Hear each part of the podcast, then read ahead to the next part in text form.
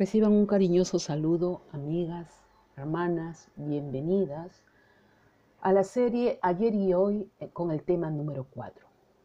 A veces la vida nos lanza situaciones que no vimos venir. Podría ser la muerte inesperada de un ser querido que nos devastan anímicamente. A lo mejor la adquisición de una penosa enfermedad en el umbral de su juventud que desvanece nuestros sueños.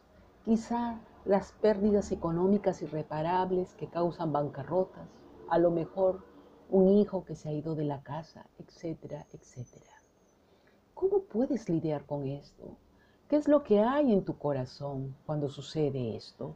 ¿Qué clase de ayuda se requiere para hacer frente a situaciones como las que vivimos que están más allá de nuestras capacidades? ¿Quién nos proporcionará esa fuerza? Muchas han sido los que en su travesía por esta vida han experimentado un gran consuelo y aliento en el cántico de los escritos sagrados del Salmo 121.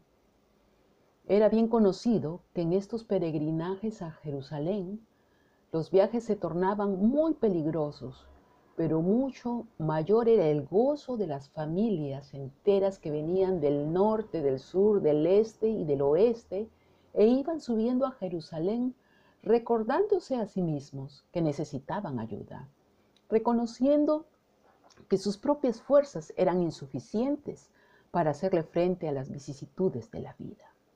Dios crea circunstancias para que reconozcamos que lo necesitamos. El salmista bíblico no identifica específicamente cuáles son esas dificultades y tribulaciones, porque la promesa de este salmo no se aplica tan solo a unas pocas circunstancias. Su alcance es mayor que cualquier amenaza y dificultad que pudiéramos estar pasando.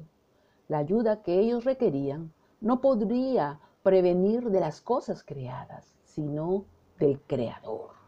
Ellos no peregrinaban para visitar una montaña, sino para encontrarse con el Dios creador de todas las montañas. Él es la fuente, el origen de nuestra ayuda. La protección y la ayuda solo pueden venir de aquel que ha manifestado su poder en la creación.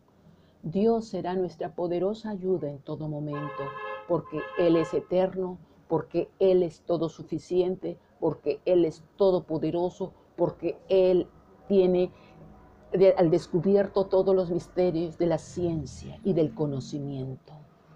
Un Dios que es lo suficientemente grande para crear este mundo y hacer que funcione, es lo suficientemente grande para ayudarnos hoy con nuestros problemas.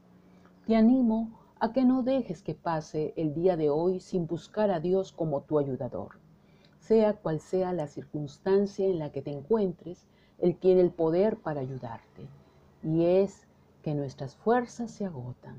Por eso necesitamos momentos donde podamos ser refrescadas y descansar. Pero Dios no se cansa, recuérdalo. Hasta pronto. Shalom.